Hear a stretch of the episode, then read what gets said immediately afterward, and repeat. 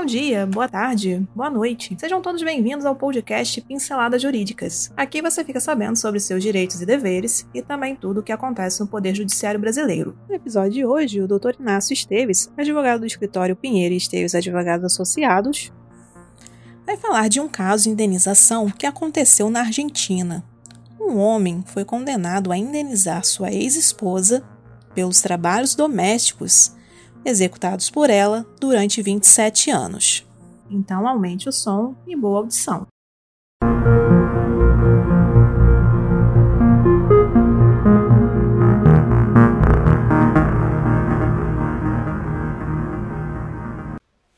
Já imaginou se fosse no Brasil? Sem comentários. Mas, a título de curiosidade e também de conhecimento, recentemente na Argentina, um homem foi condenado a pagar 8 milhões de pesos argentinos à sua ex-esposa após o divórcio. Esta quantia equivale a 720 mil e é pelo pagamento pelos 27 anos de tarefas domésticas executadas pela mulher sem remuneração. De acordo com o jornal argentino titulado Clarim, esta é a maior compensação econômica já indicada pela justiça no país. A decisão se baseia em uma lei de 2015 que indica que, quando o divórcio acarretar declínio da situação econômica e desequilíbrio para um dos cônjuges, este pode requerer uma indenização. O pedido foi realizado por ML, atualmente com 70 anos.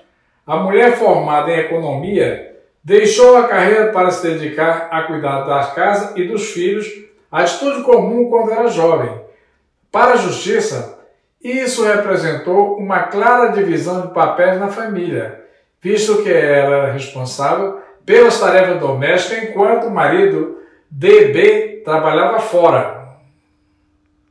Em 2009, o casal se separou, concluindo o divórcio em 2011, quando já havia passado os 60 anos de idade, idade em que as mulheres se aposentam na Argentina.